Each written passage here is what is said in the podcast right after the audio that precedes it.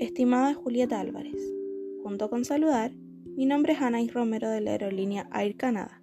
Le escribo para comunicarle que su viaje a realizar el 30 de mayo del presente año será cancelado debido a las condiciones climáticas que se avecinan informadas por la autoridad, que no permiten realizar el vuelo. De acuerdo a lo planteado anteriormente, le ofrezco las siguientes alternativas de viaje.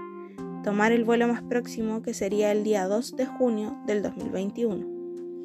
La reprogramación del vuelo dentro de junio a diciembre, según lo que usted estime conveniente. Por lo anterior, le pido me pueda contestar este correo o se pueda comunicar conmigo a la brevedad posible al número 227276757.